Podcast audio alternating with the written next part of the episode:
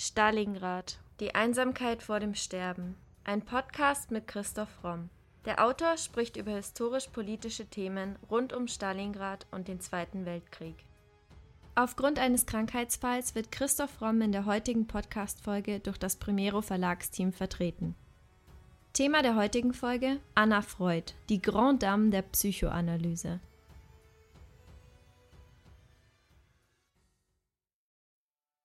Was an mir noch erfreulich ist, heißt Anna. Bemerkenswert, wie viel Einfluss und Autorität sie unter der analytischen Menge gewonnen hat.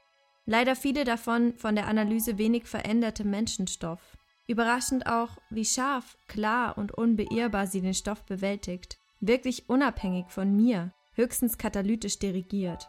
Sie werden sich freuen, wenn Sie Ihre nächsten Arbeiten lesen. Natürlich gibt es manche Sorgen. Sie macht es sich zu schwer. Was wird sie anfangen, wenn sie mich verloren hat? Ein Leben in asketischer Strenge? So schreibt Sigmund Freud in einem Brief an Lou Andrés Salomé am 6. Januar 1935. Er schreibt hier über seine Tochter, Anna Freud. Anna Freud wurde am 3. September 1895 in Wien geboren. Sie war das jüngste Kind von Sigmund Freud und ihrer Mutter Martha, eine geborene Bernet. Sie hatte fünf ältere Geschwister und als jüngstes und letztes Kind eine besonders enge Beziehung zu ihrem Vater, der sie in der Traumdeutung von 1899 mit einem Traumbeispiel erwähnt. Als Anna ein Kind ist, arbeitet Freud elf Stunden täglich. Er ist ein Vater auf Distanz und gibt sich als Ferienvater. Er hatte keine Zeit und oder Lust, an Annas Wiege zu sitzen und überhaupt war für Freud das Versorgen der Kinder eine Frauensache. Und er interessierte sich erst für seine Kinder, als Anna bereits in einem Alter war, wo sie sich in seine Arbeit mit involviert hat. Anna verhielt sich wie ein Nesthäkchen der Familie, war ein bisschen frech, war ein bisschen schlimm. Sie spricht Wahrheiten aus, die man nicht mag, und sagt eher unordentliche Sachen. Für den Vater war sie dann aber meist brav. In späteren Jahren nennt Freud seine Tochter Anna seine Antigone, bezieht sich hierbei natürlich auf die Antigone, die Tochter des Ödipus, die ihren blinden Vater auf Kolonos an der Hand führt. Und er glaubt auch, dass die Theorie des Ödipus-Komplexes auf seine Tochter zutrifft. Demnach richtet ein Kind unbewusst seine sexuellen Wünsche auf das Elternteil des entgegengesetzten Geschlechts. Um ihren Vater nahe zu sein, begibt sie sich bei ihm in Analyse. Anna liest Heine, C.F. Meyer, Rilke und Karl Mays Indianerbücher. Sie besuchte zunächst zwei Klassen einer Privatschule, dann die Volksschule, dann ein privates Lyzeum. Die Abschlussprüfung berechtigt sie zum Lehrerstudium. Das war eine Art Ausbildung, wie sie damals für sogenannte höhere Töchter angemessen und auch angesehen war. Die Familie von Freud wollte sich so in die bürgerliche Welt Wiens einordnen. Freud arbeitete so viel, weil er zum geistigen Bürgertum dazugehören wollte. Das waren Ärzte, Professoren und Schriftsteller und so weiter. 1909 darf Anna Freud zum ersten Mal einer Arbeitsreise ihres Vaters beiwohnen. Dort führt sie erste Gespräche über Psychoanalyse mit dem Vater. Freud weiß bereits jetzt schon, dass seine Werke wegweisend für eine neue Tiefenpsychologie sein werden. Deshalb wird er auch in Amerika an der Clark University geehrt. Anna ist hier 13. Sie möchte ihr Können ausbauen und unter Beweis stellen. Als Freud sich mit den anderen großen Männern der Psychoanalyse unterhält, lauscht sie auf der Treppe. 1912 heiratet Annas Schwester Sophie. Anna hatte eine enge Bindung zu der Schwester und die Trennung macht ihr schwer zu schaffen. Anna schreibt jetzt Familiendramen, versinkt in Träumereien, Stimmungen und Stickereien und später spricht sie davon, sie habe in diesen Tagträumen auch häufig Schlagefantasien gehabt. Im Juni 1914, zwei Jahre später, legt Anna ihr Lehrexamen ab. Als Belohnung darf sie danach auf Reise nach England gehen. Obwohl dann Ende Juni 1914 der Thronfolger in Sarajevo erschossen wird, womit der Erste Weltkrieg beginnt. Freud, ihr Vater, war zu dieser Zeit aber noch politisch naiv und erwartete nicht, dass so eine große Auseinandersetzung zwischen den Mächten bevorstand, wie der Erste Weltkrieg sie herbeiführte. Deshalb darf Anna trotzdem nach England reisen. Sie reist mit Hilfe von Freunden im August dann über Gibraltar zurück nach Wien. Nach dem Krieg 1917 bis 1920 wird Anna Lehrerin an der Volksschule des Cottage Lyceum. Die Tätigkeit in einer Privatschule begründete Anna Freud damit, dass die antisemitischen Strömungen in Wien, die bereits jetzt spürbar waren, es ihr unmöglich gemacht hätten, als Jüdin an einer öffentlichen Schule zu unterrichten. Die Beschäftigung mit der Psychoanalyse war auch in dieser Phase ihres Lebens wieder stark. Schon als junges Mädchen saß sie vor der Bibliothek des Vaters in der Berggasse 19 und hörte immer seinen Diskussionen mit Besuchern zu. Sie las die Bücher des Vaters und besuchte, wenn sie konnte, seine Vorlesungen und Seminare. Außerdem war Anna 1915 bis 1918 Hospitantin bei den Visiten Wagner Jaurex an der Psychiatrischen Universitätsklinik. Im Jahr 1918 beginnt Sigmund Freud schließlich mit der Psychoanalyse seiner Tochter Anna. Das ist ein höchst ungewöhnliches Unterfangen. Ein Vater, der seine Tochter psychoanalysiert, wäre heute komplett undenkbar. Doch durch die enge Beziehung zwischen Vater und Tochter, nicht nur familiär, sondern auch in wissenschaftlicher Hinsicht, ist es nicht weiter verwunderlich, dass Anna Freud durch diese Analyse noch stärker an den Vater gebunden wurde. Sie eignet sich schon seit jeher die Lehren des Vaters an. Die Psychoanalyse ist ihr bald einverleibt. Nicht nur bei sich selbst, sondern auch bei anderen. Anna verehrt ihren Vater. Das geht teilweise sogar so weit, dass sie ihn ins Makellose und Übermenschliche stilisiert. Was manche ihrer späteren Schützlinge und Verehrer, zum Beispiel Peter Heller, sehr verärgerte. Ebenfalls 1918 tritt Anna Freud auf dem Internationalen Psychoanalytischen Kongress in Budapest zum ersten Mal öffentlich in psychoanalytischen Kreisen auf. Sie nimmt an den Sitzungen der Wiener Psychoanalytischen Vereinigung teil. 1920 ändern sich die Familienverhältnisse für Anna Freud schlagartig, als ihre geliebte ältere Schwester Sophie stirbt. Daraufhin kehrt die wesentlich ältere Schriftstellerin Lou Salome nach Wien zurück, mit der Anna ein enges Verhältnis pflegt. Im Mai 1922 hält sie dann ihren Probevortrag zum Thema Schlagefantasien und Tagträume. Im März 1923 eröffnete sie eine psychoanalytische Praxis in der Berggasse 19 ebenfalls in Wien. Gegenüber liegt Sigmund Freuds Ordination. Im selben Jahr bekommt Freud die Diagnose Krebs. Eines Tages werden sie vom Arzt angerufen. Freud hatte sich ohne seiner Familie etwas zu sagen einer Krebsoperation unterzogen. Sie fanden ihn blutüberströmt auf einem Stuhl in der Ambulanz. Trotz 30 weiteren Operationen, die folgen, bleibt der Vater noch weitere 16 Jahre am Leben. Vielleicht nicht zuletzt dank Annas hingebungsvoller Pflege. Anna wirkt auf Menschen streng, ernst und einverleibend. Für ihre Freundin Jean de Groot wurde sie aus einem scheuen, gehemmten Mädchen zu einem ernsten Menschen. Auf der anderen Seite konnte sie aber auch charmant, großzügig und freundlich sein. Anna versucht dem Vater ein komplettes Familienleben zu vermitteln. Man merkt hier also, dass sie eine ziemliche Allrounderin war und eigentlich für die komplette Familie voll verantwortlich. Wilhelm Salber, Anna Freuds Biograf, beschreibt ihre Verhältnisse zur Familie so. Anna sorgt für Kinder und ist mit ihnen Kind, für hilfreiche und opferbereite Familienmitglieder und ist mit ihnen Helferin, Freundin. Sie vertritt den Vater wie einen Sohn, übernimmt Pflichten, organisiert, sie sorgt für Ausgleich in der psychoanalytischen Großfamilie. Sie kümmert sich um Erholung, ärztliche Betreuung, genauso wie um die Finanzen und um ein Bauernhäuschen auf dem Lande. Es ist eine kunstvolle Familie, hergestellt als Familie ohne Mann, hergestellt auch von jemandem, der über die Psychologie der Familie so gut wie nur wenige Bescheid weiß. Das wirkt wie ein erster Modellversuch, eine künstliche Großfamilie als Ersatz für die natürliche Familie herzustellen.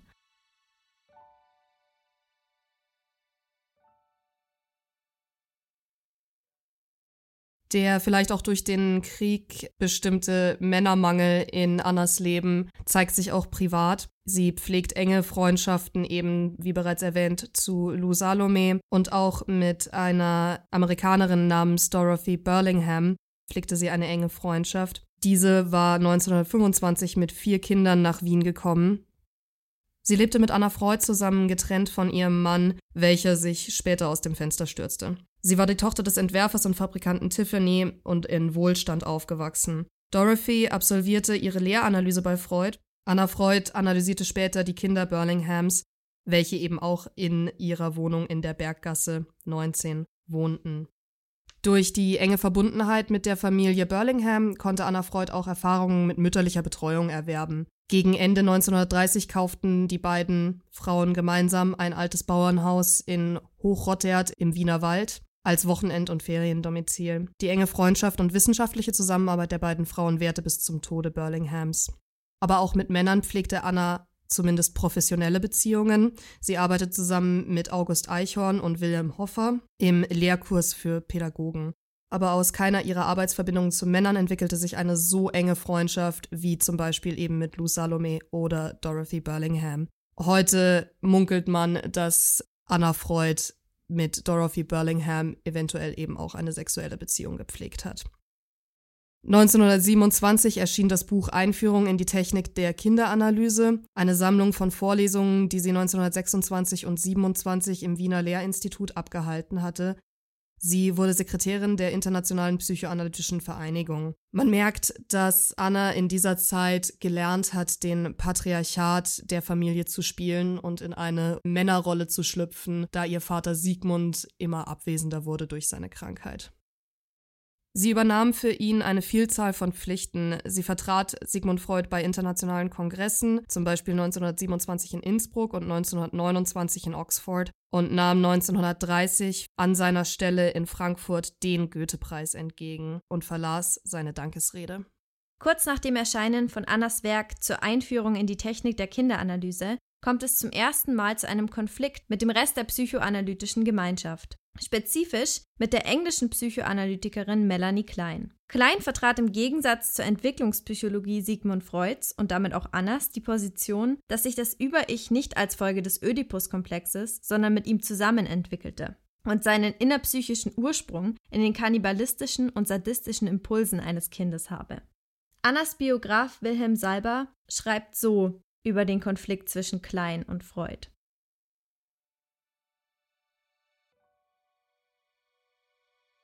Mit ihrem Methodenverständnis stand Anna Freud im Gegensatz zur Kinderanalyse, wie sie Klein praktizierte. Melanie Klein übersetzte jeden Spieleinfall des Kindes direkt in entsprechende Gedanken. Zum Beispiel den Zusammenprall zweier Wagen in die Deutung, das Kind habe den Geschlechtsverkehr der Eltern beobachtet. Die Direktdeutung sei ein methodischer Fehler, meinte Anna Freud, besonders angesichts des von der Erwachsenensituation abweichenden Entwicklungsstandes, in dem sich das Kind befindet. Beim Kind ragt die Realität des Elternhauses in die innere Angelegenheit seiner Neurose weiter hinein als beim Erwachsenen. Anna Freud wendet sich damit gegen die Annahme, alle seelischen Mächte seien schon von Lebensbeginn an innen wirksam. Sie betont, dass erst im Laufe der Entwicklung das Gegeneinander der seelischen Instanzen ausgeformt wird. Melanie Klein dagegen weigerte sich stets, Kinderanalyse von Erwachsenenanalyse zu unterscheiden und analysierte bereits sehr kleine Kinder, die noch überhaupt nicht sprechen konnten. Für Anna Freud hingegen war die Sprachfähigkeit des Kindes eine Grundvoraussetzung für die Analysierbarkeit. 1935. Aus Berlin kommen Nachrichten der Machtergreifung der Nazis, die PsychoanalytikerInnen in die Emigration zwinge. Die Hälfte der PsychoanalytikerInnen in Deutschland emigriert in den nächsten zwei Jahren, nicht aber die Familie Freud. Anna schreibt ihr Buch Das Ich und die Abwehrmechanismen und übersetzt zusammen mit ihrem Vater Marie Bonapartes Buch über die Chows, die auch die Lieblingshunde ihres Vaters waren. Zusammen mit Dorothy organisiert Anna eine Kinderkrippe für die ganz Kleinen mit Hilfe einer Stiftung von Edith Jackson. Sie werden auch nach Edith Jackson benannt und heißen die Jackson Nurseries. Anna Freud war auch wesentlich an der Schaffung neuer Räume für die WPV in der Berggasse 7 beteiligt, die 1936 von Ernest Jones eröffnet wurde. Noch 1936 gibt Anna ein Seminar über die Technik der Kinderanalyse gemeinsam mit Edward Burbring über Probleme und Technik und gehörte dem Vorstand der WPV an. 1936 erschien ihr Hauptwerk Das Ich und die Abwehrmechanismen, welches einen wesentlichen Beitrag zu einer Darstellung der Abwehrvorgänge darstellte. Es ist ein Klassiker der freudschen Psychoanalyse und bis heute ein Standardwerk der psychoanalytischen Ausbildung. Erst 1938 schlossen sämtliche psychoanalytischen Einrichtungen. Die WPV wurde aufgelöst, der Internationale Psychoanalytische Verlag unter kommissarische Leitung gestellt. Und erst jetzt erkennt auch Sigmund Freud die Gefahr. Erst als die Gefahr in seinem Haus steht, ist Freud ganz entschieden. Das würde denen passen, wenn er und seine Familie sich umbrächten. Jetzt weiß er, dass er für Anna, die weiterleben wird, handeln muss. Er wird jede Chance zur Ausreise wahrnehmen. Die braune Gefahr steht im März in Freuds Wohnung. Die deutsche Armee ist am 11. März 1938 einmarschiert und hat Österreich heim ins Reich geholt. Die Vertreter der neuen Macht in Wien wittern geheime Machenschaften und verbotene Geldgeschäfte bei Freud, wie ihr Programm es ihnen im Hinblick auf Juden eingetrichtert hat. Da sie auch jemand mitnehmen müssen, bietet Anna sich anstelle des Vaters an. Das Ganze muss auf die beiden so wirken, als würden die grausamen Fantasien ihrer Patienten real ausagiert.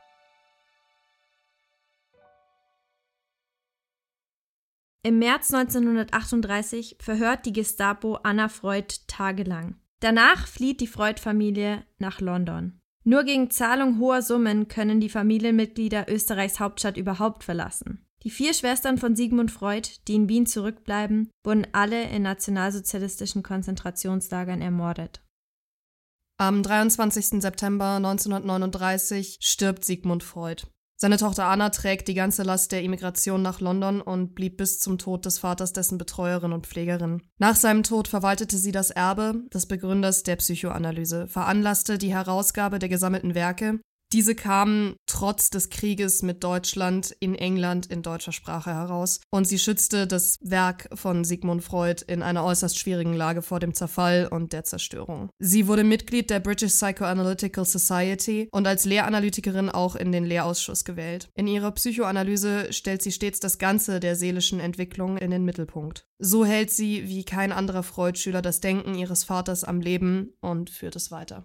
Von 1939 bis 1945 beschäftigt sich Anna Freud außerdem wieder sehr intensiv mit Kinderpsychologie. Sie schreibt über diese Zeit Der Zweite Weltkrieg veranlasste uns, in England in direkter Nachfolge unserer Wiener Jackson-Krippe, die unter dem Namen Hampstead War Nurseries bekannt gewordenen, erheblich erweiterten Kriegskinderheime zu schaffen – die von 1939 bis 1945 mehr als 80 Kinder im Alter von wenigen Wochen bis über sechs Jahren beherbergten und die für alle Beteiligten eine beispiellose und nie versiegende Quelle von Beobachtungsmaterial ergaben. Die Schilderungen dieser Beobachtungen geben dem Leser einen Einblick in den Versuch einer psychoanalytisch orientierten Erziehung junger Kinder, soweit eine solche sich unter den widrigen Umständen eines weltweiten Krieges durchführen ließ. 1942 und 1943 fassen Anna Freud und Dorothy Burlingham ihre Ergebnisse in zwei Büchern zusammen. Kriegskinder und Anstaltskinder sind Bücher, die heute für jeden Psychologen zum Standard gehören und akzeptierte Wahrheiten darstellen, wie zum Beispiel, dass die Eltern-Kind-Einheit nicht bedenkenlos zerrissen werden darf, vor allem nicht durch Institutionen wie Krankenhäuser oder Heime, und dass ein plötzlicher Trennungsschock für Kinder Probleme bereitet. Während Anna Freud diese einflussreichen Erkenntnisse und Ergebnisse präsentiert, tobt der Krieg weiter. Die V1-Angriffe 1944 auf London beginnen und es gibt manchmal tagelang keine Entwarnung. Dorothy erkrankt während dieser Zeit schwer und muss ein Jahr lang gepflegt werden.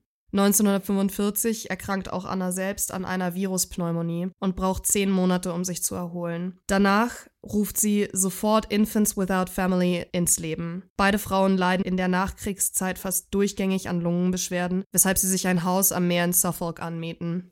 1945 ist Anna Freud 50 und der Krieg geht zu Ende. Doch sie beginnt ihr Leben nochmal neu. Sie hat keine Absicht, in Pension zu gehen und will ihren Wirkungskreis jetzt weltweit ausgestalten. Am Ende ihres Lebens ist sie in der psychoanalytischen Gemeinschaft hochgeschätzt. 1947 erfolgte die Gründung der Hampstead Child Therapy Courses. Das sind Ausbildungslehrgänge für Kinderpsychoanalyse, die aus den Hampstead Nurseries hervorgegangen waren. Hier betreuen die Schwestern tausende Waisen aus Konzentrationslagern und Anna beobachtet diese und übersetzt ihre Beobachtungen ins Psychoanalytische. Sie beobachten, wie Kinder eine neue Art von Fürsorge finden und kommen zu dem Schluss, dass auch die leibliche Mutter ersetzbar ist, da lediglich das Bemuttern, bei dem sich ein Kleinkind auf eine Person fixieren kann, entscheidend ist. Neben Lehranalyse, Supervision, Fallseminaren, theoretischem und praktischem Unterricht gab es hier die Möglichkeit, Kinder und Mütter in täglichen Lebenssituationen zu beobachten. 1943 wurde von Dorothy Burlingham der Hampstead Index eingeführt, der das umfangreiche Beobachtungsmaterial zu erschließen gestattete. Anna Freud leitete diese Klinik bis zu ihrem Tod, wenngleich es in all den Jahren nicht gelang, die Hampstead Clinic zu einer offiziellen Ausbildungsstätte im Rahmen der Internationalen Psychoanalytischen Vereinigung zu machen. Sommer 1956. Ein dunkler Rolls-Royce hält vor einer weinberankten Backsteinvilla in London. US-Schauspielerin Marilyn Monroe steigt aus. Mit Sonnenbrille, Trenchcoat und Schlapphut. Sie sucht Rat bei Anna Freud. Die lässt Marilyn Monroe erstmal erzählen von ihrer Kindheit im Waisenhaus, von den Vergewaltigungen, die sie traumatisiert haben. Die 60-jährige Anna Freud weiß, wie sehr das Leben eines Erwachsenen von den Erlebnissen der Kindheit beherrscht ist. Denn sie denkt, die Aufgabe der Psychoanalyse ist es, diese ersten Lebenseindrücke zu vergegenwärtigen. Sie sagt, wenn wir sie erinnern, nehmen wir ihnen die Macht.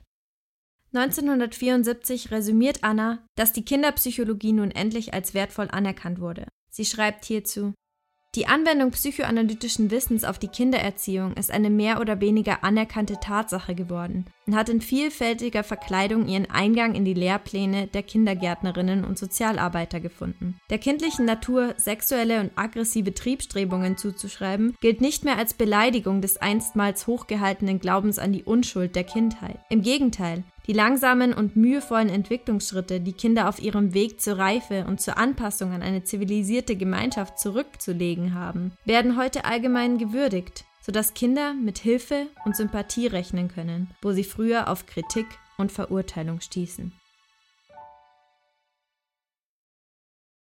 Am 6. Mai 1980 hielt sie die Sigmund Freud Vorlesung in Wien. Dies war zugleich ihr letzter Besuch in Österreich. 1982, am 1. März, erleidet Anna einen Schlaganfall und stirbt schließlich am 8. Oktober des gleichen Jahres.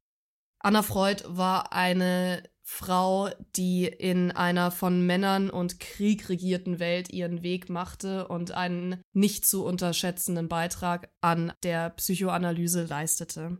Auch vor ihren weiblichen Kolleginnen verteidigte sie unermüdlich ihr eigenes und das Werk ihres Vaters.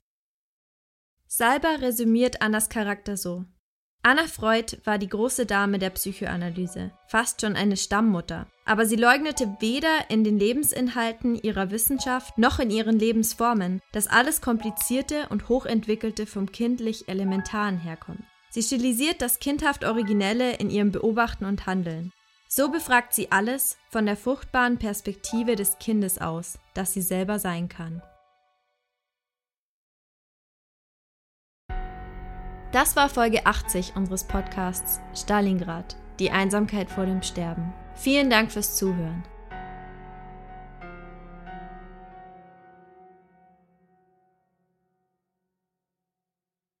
Wenn euch unser Podcast gefällt, würden wir uns sehr freuen, wenn ihr uns mit dem Kauf unserer Bücher unterstützt. Neben dem Historienroman Stalingrad, Die Einsamkeit vor dem Sterben, ist zum Beispiel auch die Gesellschafts- und Mediensatire Das Albtraumschiff Odyssee eines Drehbuchautors im Primero Verlag erschienen. Alternativ könnt ihr uns auch eine kleine Spende auf PayPal dalassen. Den Link dazu findet ihr in der Podcast-Beschreibung oder auf unserer Website. Helft uns, euren Lieblingspodcast weiter zu produzieren.